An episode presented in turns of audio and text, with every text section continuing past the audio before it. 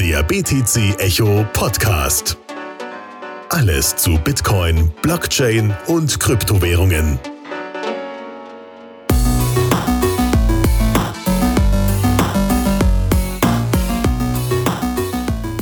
Ja, hallo meine lieben Zuhörer, herzlich willkommen zum BTC Echo Podcast. Heute habe ich wieder ein Interview für, euch und zwar mit John von Ontology. Hallo John. Hi Alex, grüß dich. Ja, freut mich sehr, dass du die Zeit gefunden hast, jetzt hier Ontology vorzustellen. Ontology ist, glaube ich, so ein Projekt, was der ein oder andere schon mal gehört hat, gesehen hat in der CoinMarket ähm, Auflistung der, der Kryptowährung, aber vielleicht noch nicht so die Zeit hatte, sich damit genauer zu beschäftigen. Und ich denke, das wird jetzt auch das Thema in dieser Folge hier sein. Wir wollen das einfach mal ein bisschen aufrollen und Licht in das Dunkel der, des äh, Coin Market Cap Dschungels bringen. Aber Bevor wir jetzt noch auf Anthology zu sprechen kommen, John, stell dich doch vielleicht einfach mal kurz vor, wer du so bist und wie du in diesen Kryptobereich reingerutscht bist. Ja, danke dir. Also, ich bin der John, komme aus den USA. Ich bin ein Kalifornier, der in Berlin seit zwölf Jahren wohnt. Ähm, und genau, ich leite die ganze Initiative von BlockRocket hier in Europa, vor allem in Deutschland. Ich bin in Berlin basiert, aber ähm, genau, wir sind sehr aktiv in Amsterdam, der Schweiz, äh, Frankfurt, London, Spanien. Ähm, und wir versuchen uns ein bisschen zu verbreiten hier in, in Europa. Ähm, und ich bin äh, bei dieser ganzen Krypto-Geschichte äh, seit ungefähr 2011, Ende 2011. Mhm. Ähm, meine Frau ähm, kam eines Tages und meinte, ja, hast du über Bitcoin gehört? Und ich war ein bisschen so, ja, ich glaube, irgendwo, irgendwann habe ich was mitbekommen. Sie meinte, ja, das ist doch sehr interessant. Muss ich zugeben, äh, die Sabrina ist immer an die, an die Spitze von der Technologie. Ich bin immer so ein bisschen lethargisch. Und ähm, seitdem bin ich ähm, ungefähr äh, tief involviert bei der Philosophie von Bitcoin, von Dezentralisierung, aber vor allem von, von, die, von die ganze Kryptowährung. Und ähm, dann habe ich als Marketingleiter für eine Firma gearbeitet und äh, ich habe im Bitcoin mein Lon bekommen, damals 2012. Wow. Ähm, kannst du dir vorstellen. Und ähm, aber weil ich nicht so ganz wusste, was mit Bitcoin ist und was für eine Entwicklung äh, diese Coin ähm, haben würde, dann habe ich einfach äh, mein äh, Bitcoin ausgegeben für wirklich Pizza, Bier und so weiter. Das war nicht so klug von meiner Seite. Ähm, aber genau, das hat mich einfach fasziniert und äh, richtig äh, beruflich bin ich involviert in dem Bereich seit ungefähr zwei, zweieinhalb Jahre und ähm, ich habe für verschiedene Firmen gearbeitet, die, die im Bereich zu tun haben. Und bei Ontology bin ich äh, tätig seit ungefähr acht Monate. Noch dazu, parallel zu Ontology, bin ich bei einer äh, Blockchain Accelerator in Deutschland, heißt BlockRocket.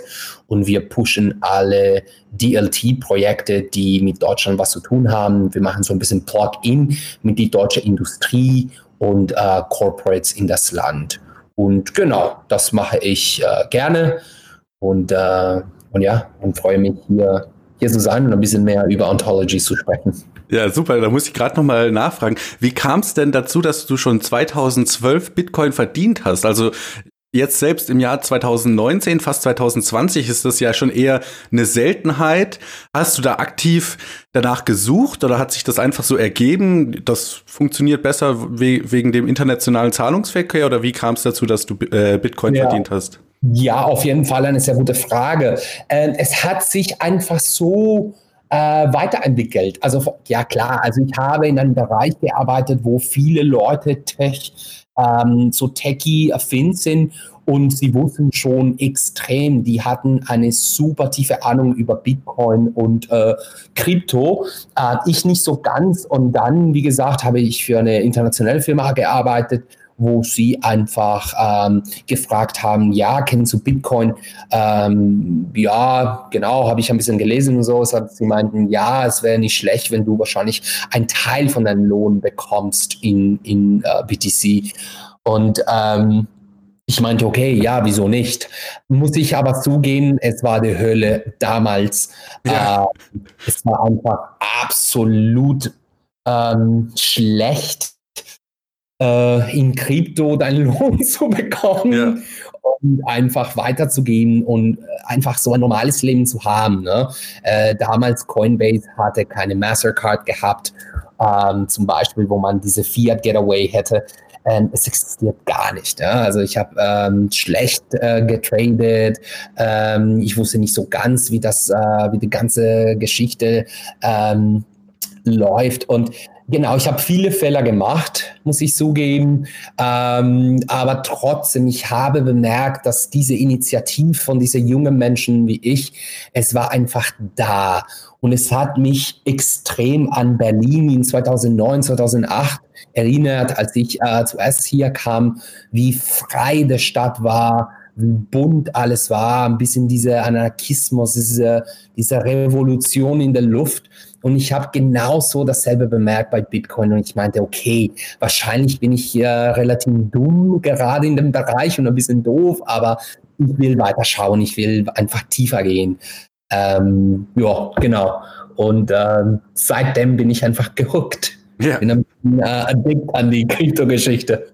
Ja, sehr schön. Vielleicht da auch, du bist ja jetzt schon relativ lange dabei, hättest du irgendeine Lektion, die du jetzt für dich selber gelernt hast? Du hast gerade gesagt, äh, du hast Fehler gemacht. Ich denke, klar, das machen wir alle, aber war da irgendwie so ein Learning, was du in der Zeit gemacht hast, was dich heute immer noch beeinflusst und prägt?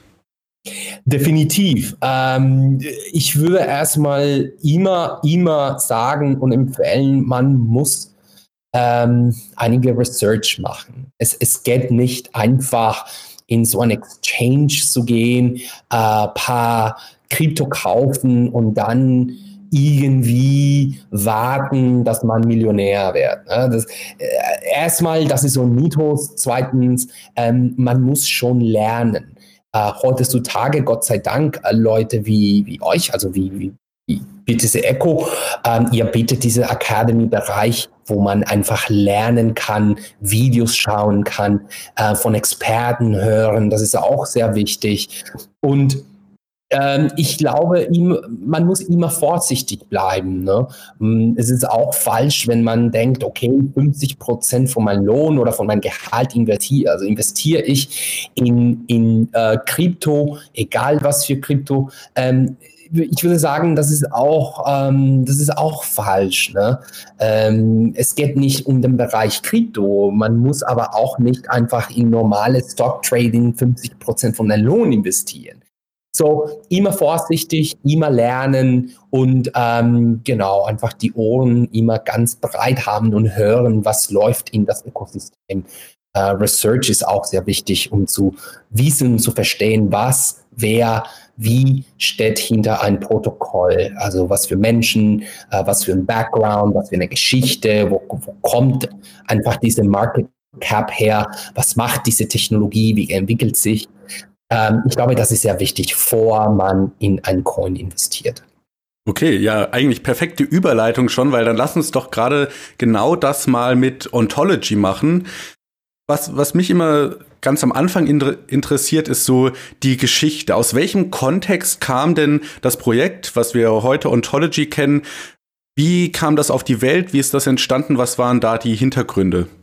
Ja, auf jeden Fall. Ähm, ja, sehr gute Frage. Ontology kam, kam nach einem Bedürfnis von, von der Community, von, von der Gesellschaft an sich. Ne?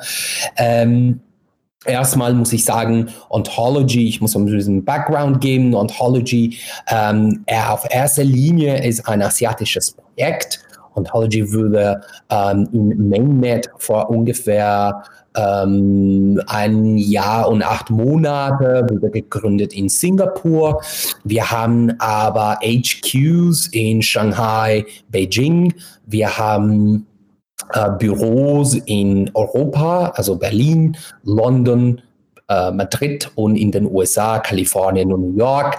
Ähm, und es kam genauso in diesem Punkt, wo in Asien hat sich viel entwickelt in was Exchanges ähm, war und ein bisschen diese Social Economy, so wie Neo. Ne? Es geht um Community Growth, Economy, ähm, so Diversify Economy Growth, aber es gab nicht so viel etwas in dem Enterprise-Bereich, wo man sagt, okay, eine Firma oder eine starke Community braucht DLT, braucht DLT Initiativ, ähm, braucht äh, Community Growth Support. Das gab nicht so ganz in Asien. Ne? Und ähm, die Ontology äh, Founders, Andy G und Liu Jun, haben äh, daran gedacht, okay, ich glaube, da gibt es so etwas, wo man tiefer gehen kann und lass uns schaffen. Deswegen seit ungefähr zweieinhalb Jahren, man muss denken, dass Ontology existiert seit zweieinhalb Jahren im Testnet-Bereich, die haben einfach alle Sorten von technologischer Entwicklung geschafft um die Community zu sponsern, zu supporten. Dann gab es diese Enterprise Corporate Bereich. Wenn eine Firma etwas mit Blockchain braucht, Ontology ist der wichtigste und richtige Partner dafür und viele andere Sachen, die immer noch nicht so ganz äh, entwickelt waren, zum Beispiel wie das Staking oder wie eine äh, Smart Wallet oder noch dazu wie eine Decentralized Identity. Ne? Und ich glaube, dass alle Punkte ja, wie gesagt, vor zwei Jahren waren ungefähr so wie, so wie ein Traum, so, ja, wofür braucht man eine dezentrale Identität oder wofür braucht man noch ein Smart Wallet? Es gibt schon genug auf dem Markt oder Staking, was ist Staking? Wieso soll ich Staking machen? Ähm, das war so ein bisschen wie ein Traum, das war ein bisschen wie, wie unrealistisch. Aber wir merken, dass nach zwei Jahren genau so diese Themen sehr aktuell sind und ich glaube, dass unsere Founders ähm, haben sehr gut und sehr strategisch gemacht.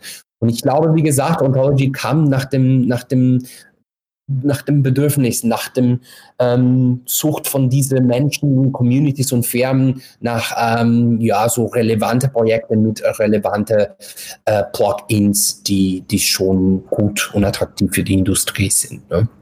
Okay, ja, ganz interessant. Du sagst jetzt hier, vor zweieinhalb Jahren ist das gestartet. Das war ja gerade so an den Beginnen des Bullenmarktes, der ja dann 2017 so stark genau. um sich gegriffen hat, äh, auch ganz intensiv geprägt von vielen ICOs, die auch genau. so geträumt haben, hey, man könnte ja dies und das machen. Und äh, dann ja mit dem ICO Geld eingesammelt haben.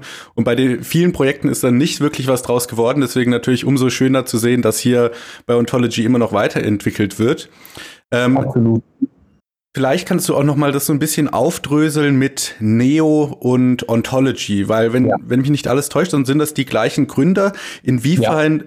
hat Ontology mit Neo was zu tun? Sind das ähm, ergänzen die sich gegenseitig oder äh, ergänzen äh, oder ersetzen die sich gegenseitig? Wie ist da die Verbindung? Ja, also erstmal muss ich ähm, sagen, dass die Gründer von Ontology sind nicht die Gründer von Neo. Mhm. Ähm, ich glaube, für die Community, das ist immer so ein bisschen, ähm, ähm, genau, so ein bisschen ähm, komplex. Aber äh, die Geschichte ist, dass ähm, seit 2000, ungefähr 2000, 2011 existiert eine Firma, das heißt On-Chain. Ähm, mhm. Und On-Chain ist so wie eine ähm, so Blockchain äh. Man kann so ein bisschen an Konsensus denken. Ne? Mhm. Und On-Chain hat in ungefähr 2000, Ende 2014 das Projekt oder ein Protokoll Neo rausgewürfelt. Ne? Und ähm, der Gründer von Neo, äh, der Herr Da Hong Fei, ist auch ein Co-Gründer von OnChain. Mhm. Und seit ungefähr zwei, zweieinhalb Jahren äh, die Firma OnChain als Venture Studio hat auch, wie gesagt, zusammen mit den Ontology Co-Founders gedacht an Enterprise und Corporate Ideen. Ähm, und dann kam die Firma Ontology. Aber Ontology, wie gesagt, ist gegründet oder wurde gegründet bei ähm, ähm, Andy äh, Andy G und Li Jun. Die beiden sind äh, Ingenieur, also Tech-Ingenieur und äh, die, die haben an solche so ein Protokoll gedacht, die haben auch an diese Duality-Token gedacht, ähm, Stablecoin, die uh, Decentralized Identity und uh, so weiter. Uh, heutzutage, wir machen schon eine Menge mit Neo zusammen weil wir haben ein Cross-Chain-Protokoll entwickelt zum Beispiel mhm. und unser erster Partner auf diesem Protokoll ist Neo. Und wir versuchen ähm, ein bisschen, oder nicht ein bisschen, wir versuchen doch stark in diesem Bereich von Cross-Chain und Interoperability Chains oder Interoperabilität, sagt man auf Deutsch eigentlich, Interoperabilität? Ja, also für die Leute, die es äh, nicht verstehen, das meint dann, dass zwei Systeme miteinander interagieren können oder halt Operationen zwischen ihnen ähm, gemacht werden können, also Interoperabilität. Genau, danke dir, Alex. Und ähm, wir haben ähm, genau dieses Protokoll einfach live ähm, rausgebracht und unser erster Partner, wie gesagt, ist Neo. Wir versuchen einfach beide Technologien zusammenzubringen und äh, schauen, wie kann man einfach stärker werden. Aber es heißt, da wir äh, Open Source sind, alle Protokollen, alle Projekte in das Ökosystem sind gerne willkommen. Das heißt auch Bitcoin, das heißt auch Ethereum, das heißt aber auch Huobi, ähm, Polkadot, Cosmos etc. Ne? Ähm, und genau, also in dem Sinn arbeiten wir zusammen mit Neo ähm, und wir machen klar ab und zu auch gerne zusammen Meetups und, ähm, und Konferenzen noch dazu. Ähm, das Neocoin wird äh, als Angebot ähm, gegeben bei unserer Smart Wallet auch noch und äh, so weiter. Aber an sich, wir sind andere, ähm, also schon sehr unterschiedliche Projekte. Ne? Ja, das heißt dann auch, Ontology und Neo haben nicht die gleichen Blockchains, sondern sind praktisch komplett eigene Systeme, die aber trotzdem miteinander sprechen können, oder? Korrekt, korrekt. Wir haben unsere Native Blockchain, heißt Ontology. Ähm, wie gesagt, ich sage immer, dass Ontology schon auch in, in so einem Bereich von 3.0 Entwicklung hat, schon als Blockchain. Ja, wie gesagt, wir haben Staking 2.0, wir haben unser Sharding-Protokoll äh, auch im Testnet entwickelt, ähm, Smart Wallet, Duality Token, wir haben unser Stablecoin auch noch dazu, heißt Pax. Ähm, so technologisch gesehen, wir sind schon sehr entwickelt und äh, genau, sind, wir haben unser einiges äh, Protokoll und System Neo hat, äh, die haben so äh, einige Chain und äh, Token und äh, Geschäftsmodell. Okay. Super. Jetzt hast du da schon viele Begriffe fallen lassen, die vielleicht für den einen oder anderen etwas kryptisch noch wirken. Da werden wir gleich drauf eingehen. Nur noch eine Frage, dass ich das jetzt richtig eingeordnet habe. Ontology richtet sich doch primär an Enterprises, an Unternehmen, also jetzt nicht an Otto Normalverbraucher, sondern eigentlich an äh, ja, große Kooperationen, die irgendwas auf der Blockchain abwickeln wollen, aber selber vielleicht noch nicht so das Verständnis dafür haben oder ja einfach nicht die Ressourcen haben, da reinzustecken. Für solche Unternehmen würde Ontology dann eine Blockchain-Applikation in dem gewünschten Geschmack abliefern, oder? Genau, genau. Also das ist unser, sagen wir mal, unser Tier, Tier 1 ähm, Bereich. Ähm, aber wir bieten auch viel zu die, ähm, ja, so die normale Nutzer, sage ich jetzt mal so. Ne? Äh, wie gesagt, äh, mit unserer Staking, das sprechen wir später, ähm, mit unserer Wallet. Äh, wir sind Open Source, äh, wie gesagt. Das heißt, jeder kann auf unserer Chain einfach was basteln, was bauen, was entwickeln. Äh, wir haben ein Developer äh, Protocol Tool. Ähm, wir haben Rewards für Leute, die, die bei uns kommen und äh, genau fangen was an. Ähm, ja, Tier 1 würde ich sagen Enterprise und Corporates und Tier 2 würde ich sagen einfach normale Nutzer und Communities. Okay, super. Jetzt, ähm, ich denke, ein ganz gutes Beispiel, um das auch mal zu ja, illustrieren, wie das dann letztendlich funktionieren kann, ist, wenn wir vielleicht so ein Beispiel durchsprechen. Und ich denke, ein gutes Beispiel ist vielleicht Decentralized äh, Identity. Das ja. habe ich jetzt richtig gesagt, oder? Genau, hast du richtig gesagt. Okay, also was, um was geht's da genau bei Decentralized äh, Identity und wie wird unsere Welt, die wir heute haben, dadurch verändert? Ja, das ist ein großes Thema. Für mich persönlich, das ist das Thema. Ähm, vor allem in das 21. Jahrhundert. Wir merken, dass ähm, Technologie läuft viel zu schnell für uns. Ähm, und äh, es gibt große Firmen und Konzerne, die äh, mit unserer Data und mit unserer ähm, Laufbahn im Internet einfach tierisch Profit machen. Und der Grund, man muss sich erstmal fragen, warum solche Firmen so viel Geld im Jahr einfach schaffen? Also wo kommt das Geld her? Wieso ist das profitabel? Wieso ist, sind Firmen wie Facebook oder Google oder so weiter ähm, so, so mächtig? Mhm. Und man muss einfach an, an, man muss einfach so ein Research machen und denken, okay, eigentlich das, das, das, das Gold, also es liegt nicht mehr an, an, was man an Gold denkt, aber eher an Data. Data ist das Gold des 21. Jahrhunderts, weil durch die ganzen Daten, die wir am, am Tag schaffen online, durch Suchen online, durch den ähm, durch dem Fahren mit unserem Smart Auto, durch dem Handynutzung, man entwickelt, man, man, man, man produziert einfach Data, ja. Und solche Firmen nehmen das an, einfach ohne deine Erlaubnis. Ja, später sprechen wir über GDPR, wo ich auch nicht so ein großer Fan bin. Ähm, und die nehmen einfach diese Daten ohne deine Erlaubnis als Nutzer und die verkaufen an dritte äh, Partys einfach, wo sie einfach dann später zu dir kommen und verkaufen weitere Produkte.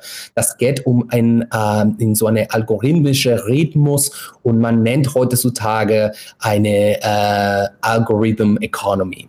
Und ähm, Decentralized Identity bietet dir einfach eine Möglichkeit, deine Daten und wer du bist online, ähm, so eine Art sicherer Weg, um zu, ähm, um ein Leben online zu schaffen. Das heißt, du kannst durch äh, eine Decentralized Identity Protocol ähm, Services wie Google, wie Facebook, wie äh, Amazon ganz normal nutzen, aber du kontrollierst dein Data, du regulierst, was du was du gibst und du regulierst aber auch, was du zurückbekommst. Das heißt, dass wenn Google oder Facebook etwas von dir brauchen oder etwas von dir nehmen, Du wirst an deine Tür geklopft und gefragt, hey Alex, Google wird jetzt von dir deine Adresse haben. Willst du gehen oder nicht? Wenn du ja sagst, dann Google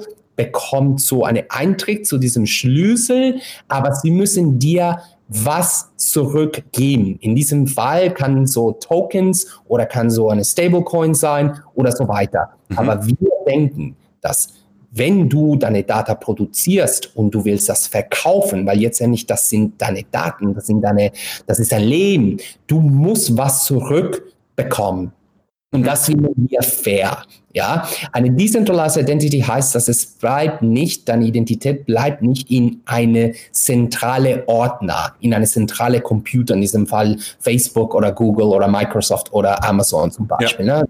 die vier große zu nennen. Decentralized bleibt, dass es bleibt in verschiedenen Nodes, in verschiedenen Dateien in, auf dem Blockchain das heißt, dass alle deine Daten werden registriert und werden angezeigt, Open Source. Und du bekommst aber auch noch dazu eine Art Reward für die Entwicklung, für deine, für deine Datei. Und wenn du das verkaufst, wenn du gibst die Erlaubnis und eine dritte Partei zu haben, du bekommst etwas zurück. Das finden wir fair und das nennt sich Decentralized Identity. In uh, Ontology, wir haben eine Decentralized Identity Protocol. Das heißt, du musst einfach das uh, Ontology Wallet downloaden, Onto. Und wenn du das uh, machst, dann hast du Zugriff zu die Onto ID. Und in Onto ID, du kannst einfach deine E-Mail ähm, eingeben und es wird einfach gezeigt, in welche dritte Parteien kann äh, deine Datei einfach gesichert werden. Ne? Und ähm, das ist für mich ein Thema, der, der schon sehr, sehr relevant ist in unser, in, ja, in unser äh, 2019, 2020 schon äh, aktuelles Leben. Ne? Ja, also ganz interessant. Ähm, wenn, wenn ich jetzt zum Beispiel jetzt auf meinem Handy kann ich Google entweder die Permissions, also die Erlaubnisse äh, geben für jetzt zum Beispiel meine Position, also für die Geolocation, genau. oder ich kann es nicht machen. Und Ontology würde äh, mir dann praktisch erlauben, hey, du kannst die, ähm, die Geolocation teilen und du kriegst sogar noch einen Token dafür.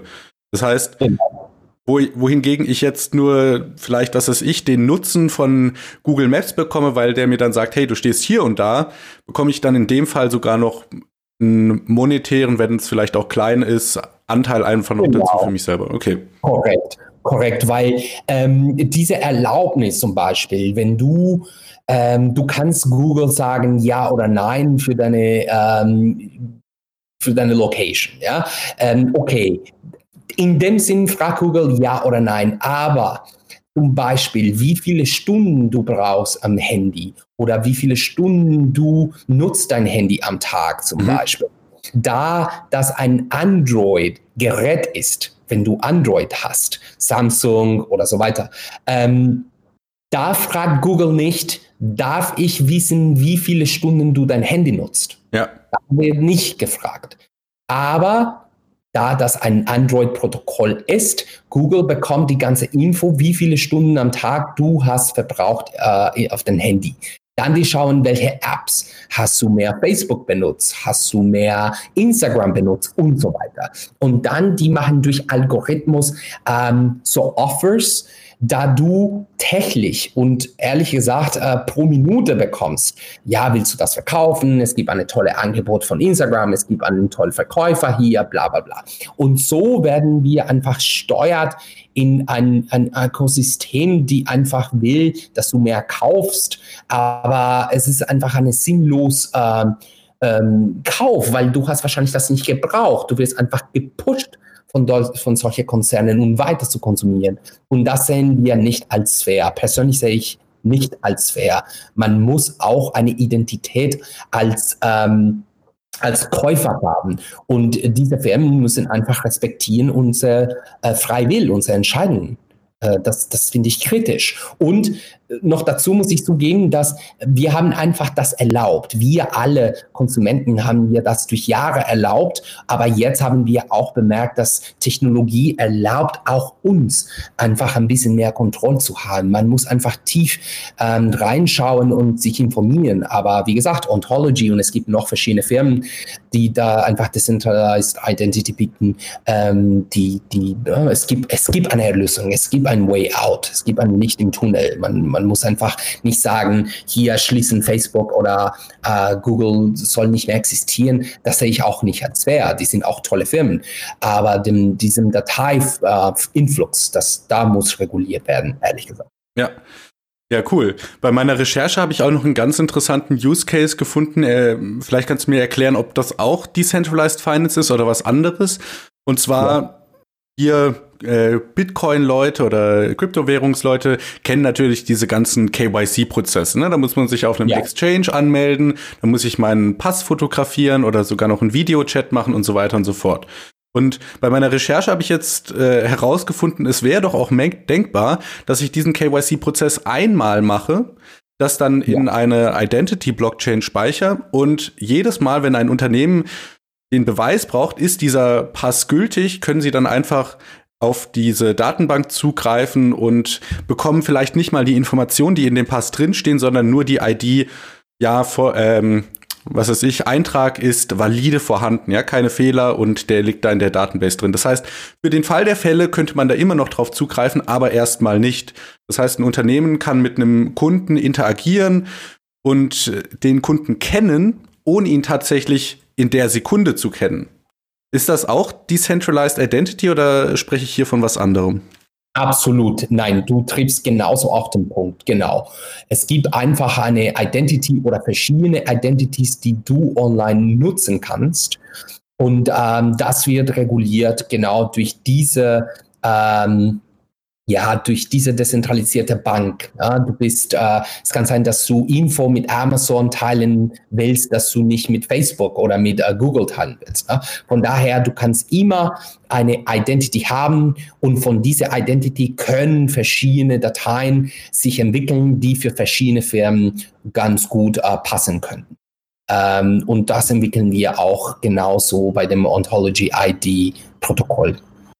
Okay, das heißt, weil das ist ja zum Beispiel einer der großen Vorteile, finde ich, von Facebook und von Google, dass ich jetzt, egal auf welche Seite ich komme, wahrscheinlich immer erstmal so ein mit ah, Facebook einloggen äh, Button habe und dann brauche ich mir da gar kein Konto zu erstellen. Der Nachteil genau. aktuell ist halt heute, dass dann Facebook weiß, ah, äh, Alex interessiert sich noch für den und den Dienst, das nehmen wir jetzt gerade mal in das äh, Werbungsprofil mit rein und ich krieg davon gar nichts mit.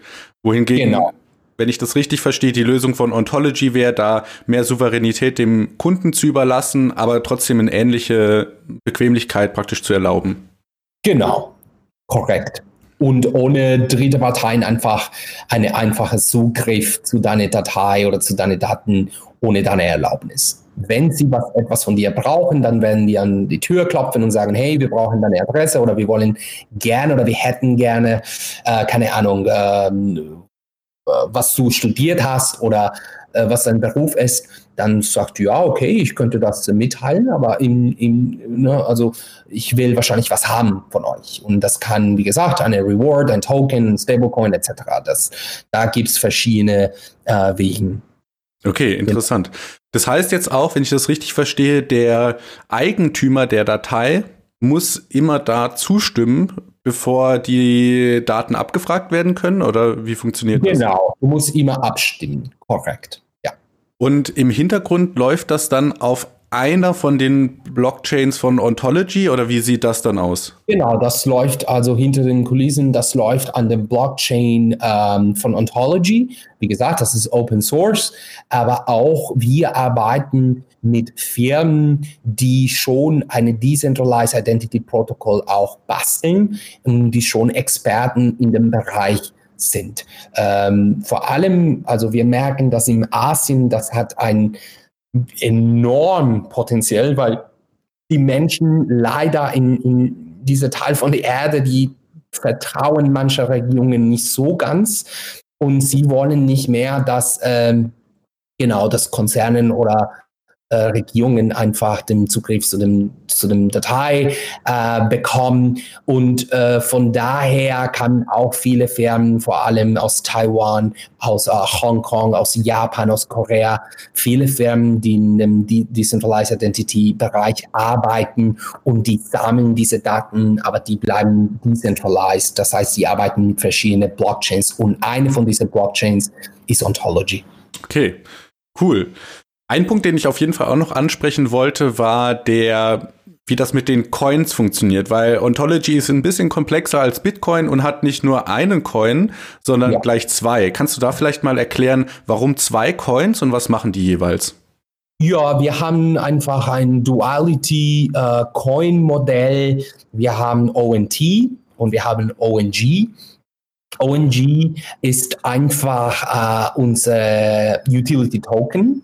Und ONT ist, äh, kann man schon nennen als unsere Traden Token. Das heißt, dass Menschen müssen nicht Ontology, äh, also unser ONT Token, um diese Gas-Fees zu bezahlen auf unserer Chain, weil nur ein Token, wenn man ein Token in einer Blockchain hat, ne, diese Token muss praktisch alle Funktionen schaffen. Es muss dann dem Gas sein, dann noch dazu muss diese Trading Pair haben und dann noch dazu muss äh, eine Art äh, Liquidität haben, damit das profitabel für die Menschen ist. Ja?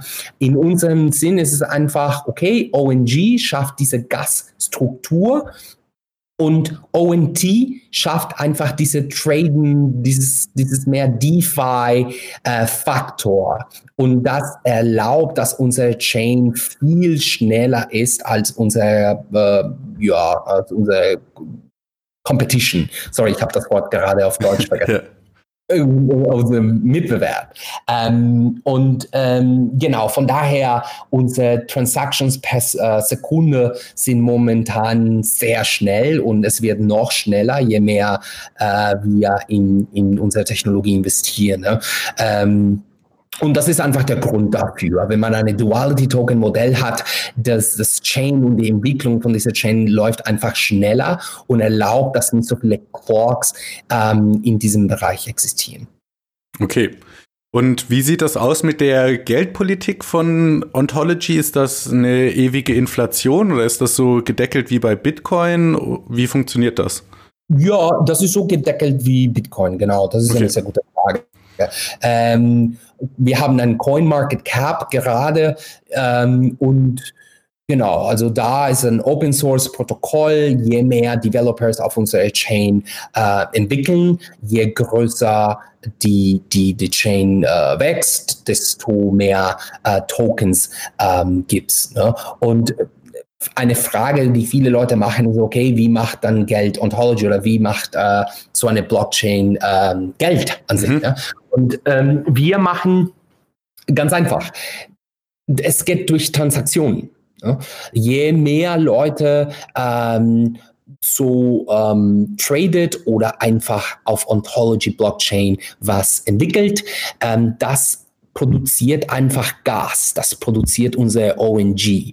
Und ONG bedeutet für uns in dem Sinn einfach Profit, weiter Profit für die, für die Blockchain. Klar, das ist einfach nicht so viel, wie man denkt. Das ist wirklich ein 0,005 äh, Prozent. Aber deswegen brauchen wir einfach eine größere Developer Community und mehr Leute, die das Projekt kennen, die mehr in Ontology investieren, die, die mehr mehr ähm, in Ontology was machen und ähm, genau, so, so geht einfach weiter. Aber es ist einfach gecovert durch unsere Market Cap, die von Anfang an wir haben. Wir haben nicht als ICO angefangen, das ist auch sehr wichtig. Äh, wir haben als Airdrop-Projekt angefangen.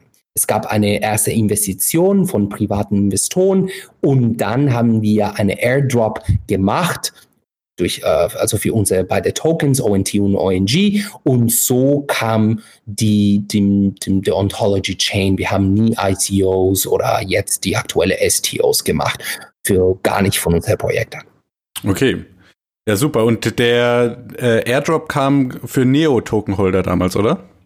Ja, genau, genau, genau. genau. Es kam für Neo-Token-Holders äh, und ähm, ich glaube, es gab in noch ein paar Wallets und noch ein paar Exchanges. Äh, ich mich nicht irre, ich glaube, KuCoin, OKX und Binance haben diese Airdrops gemacht und diese ähm, ja so ONT, ONG, Null, Fees äh, Token gemacht und so weiter, ja. Okay.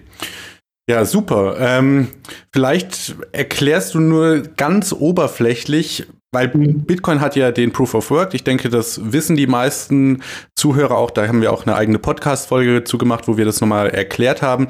Vielleicht kannst du nur ganz kurz anschneiden, was der Unterschied bei Ontology ist ähm, mit dem Konsensalgorithmus.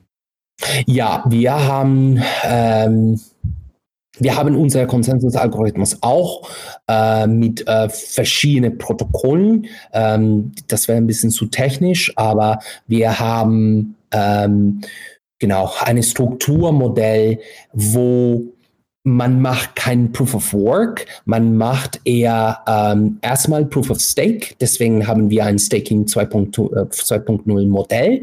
Und zweitens machen wir ähm, unser Ontology Diversified äh, Zentrum. Und da wird praktisch immer Gas generiert durch die Entwicklung von, von der Ontology Chain, von verschiedenen, also von den Leuten, die etwas mit uns zu tun haben. Das heißt, jedes Mal, dass man einfach Ontology tradet oder Ontology Token kauft oder mit dem Stablecoin was bezahlt oder wenn du Ontology Wallet downloads und etwas da machst, egal ob du deine Ontology ID bekommst und so weiter, dass nur diese Aktivierung von dieses, ähm, dieses Plugin in dem Chain generiert schon Gas in dem Bereich ONG.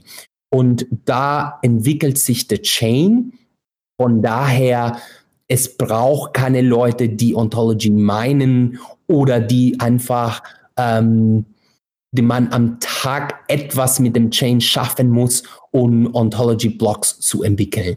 Bei uns geht es, wie gesagt, um Staking, das heißt von dem Support von den Menschen und zweitens durch diese äh, Dezentralgenerator von, von Tokens. Ähm, wenn du, wenn du willst, kann ich äh, weitere Info schicken, aber die Leute können ganz ähm, tiefgründlich lesen in unserem Medium und, ähm, und äh, Media Channels. Ja, genau. Also da werde ich auf jeden Fall einen Link in die Shownotes packen für die Leute, die sich da mal durch die Dokumentation und so weiter durchlesen wollen, weil es, wie gesagt, relativ komplex wäre. Deswegen würde das den Rahmen jetzt hier von der Folge sprengen. Aber ist natürlich interessant zu sehen, dass hier ein anderes Konzept als Bitcoin zum Einsatz kommt, was da auch nochmal ja, Innovation bringen könnte und so weiter. Was, was mich jetzt vielleicht noch so interessiert, wenn wir mal rauszoomen, ja, Ontology, du hast vorhin gesagt, vor zweieinhalb Jahren gestartet, in den äh, im Aufkommen des Bullenmarktes, dann habe ich gesagt, viele Projekte, die groß geträumt haben, gibt's heute nicht mehr oder da passiert nichts mehr. Wie bewertest du aktuell den Stand von dem Projekt Ontology und auch dem Markt als solches, als größeres? Denkst du, das ist eine gesunde Entwicklung oder wünschst du dir schon die, die Bullen wieder zurück? Wie sieht's da aus?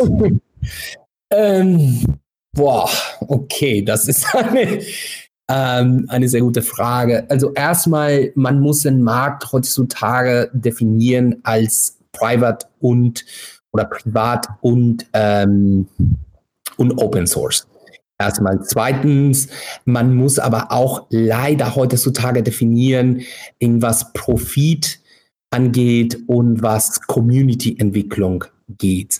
Und drittens, äh, muss man auch definieren, was Europa macht, was Nordamerika macht, was äh, Asien macht. Und in Asien ist es schon extrem ähm, im, also verbreitet. Ne? Also China kann man nicht vergleichen heutzutage mit was Korea oder was Japan macht in dem, in dem Sinn ähm, Blockchain, Token und so weiter.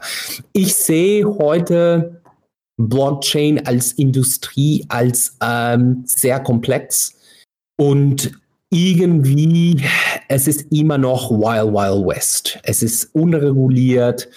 Es ist einfach ähm, nicht einfach für die, für, die, für die Menschen, um reinzukommen und zu verstehen, was Blockchain ist, was die Technologie äh, bietet. Und ich glaube, die Faszination von Krypto und von Tokens ist einfach zu groß. Und zwar, weil das bedeutet Geld, Profit. Und sobald dieses Komponent existiert, meine ehrliche Meinung, Blockchain als Technologie äh, wird sich nicht so weit entwickeln. Es kann sein, dass für uns, die wir in dem Bereich sind, wir, wir sehen jeden Tag Nachrichten über Blockchain und wir denken, oh mein Gott, wir haben die, die Erde kolonisiert. Aber nö, also wir sind sehr, sehr weit ähm, davon. Man muss auch sehen, dass immer, wenn man äh, über Blockchain redet, das, das erste Frage ist, ähm, okay, aber was heißt, äh, was ist mit Bitcoin? Also was ist mit meinem Profit? Was ist mit meiner Investition da? Ne? Ähm, China macht was Interessantes. Ich finde, die machen eher Entwicklung an die Technologie und nicht an die Tokenization und an mhm. den Token-Ökonomie.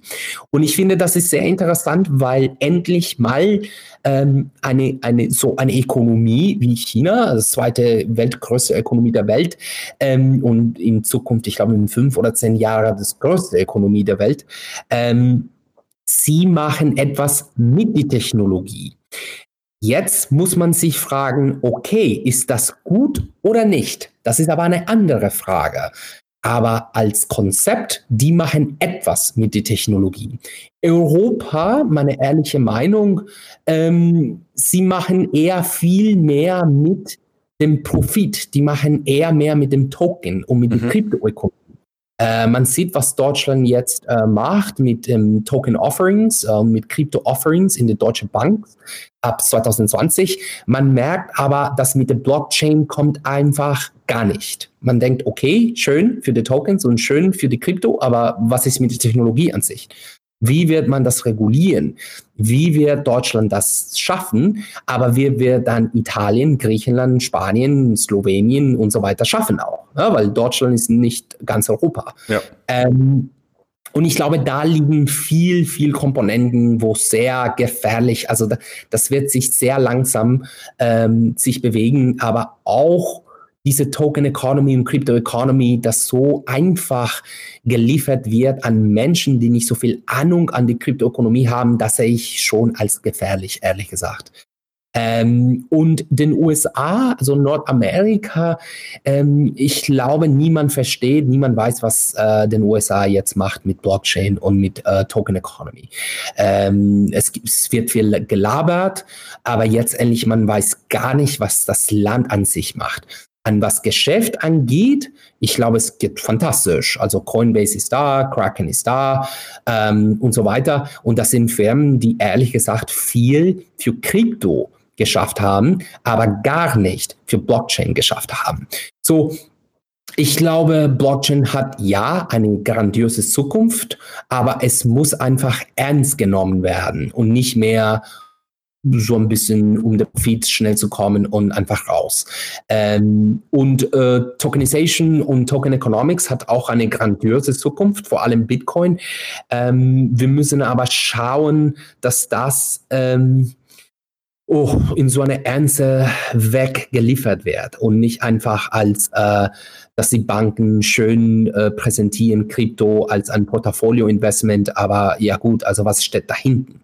Ähm, was für Kryptos werden in Angebot als sich geben, also welche Banken, äh, wieso, warum, wieso braucht die Gesellschaft jetzt äh, mehr Bitcoin? Das heißt, dass die Banken vertrauen Euro nicht. Also so sind solche Fragen, die man irgendwie ähm, ja so stellen muss an die Politiker und die Regierungen und ähm, an was Firmen angeht. Ich sehe die Firmenentwicklung ähm, als sehr lethargisch, auch sehr, sehr langsam. Es gibt viel POC, POC, POC, aber jetzt endlich, äh, es, es gibt nicht so viel, äh, wo man sagen kann, ja, okay, gut, also die Blockchain-Technologie schafft etwas an sich und es kommt ähm, Rendite für beide Firmen. Also das sehe ich momentan auch nicht. Und ähm, ehrlich gesagt, nach zehn oder elf Jahren von dieser Technologie ist es schon Zeit, dass etwas an den Markt kommt, wo man richtig nicht mehr fragen muss, was ist Blockchain oder so. Mhm. Es, das Produkt steht einfach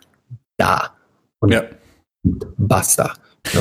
Ähm, und wie würdest du das jetzt mit Blick auf Ontology einordnen? Also äh, seid ihr auch noch so an der Proof of Concept Phase, wo man einfach äh, experimentiert und schaut, funktioniert das denn mit dem Konsensmechanismus und mit den verschiedenen mhm. Blockchains und so weiter? Oder seid ihr schon wirklich jetzt davor zu sagen, okay, wir suchen nach äh, ernsten Businesspartner, dass, dass wir das mhm. tatsächlich auch mal äh, implementieren können? Das ist auch eine gute Frage. Und das Ontology-Team hat, wie gesagt, in den letzten zweieinhalb Jahren einfach stark gearbeitet und alle Komponenten einfach fertig zu haben. Deswegen hört man auch nicht so viel über Ontology. Uh, unser Fokus war nicht so viel PR und Marketing zu schaffen. Unser, unser, unsere Motivation war einfach, lass uns richtig super Produkte schaffen von dem End-User. Entweder ob das ein, ein Enterprise oder Corporate oder äh, normale Mensch ist. Ja.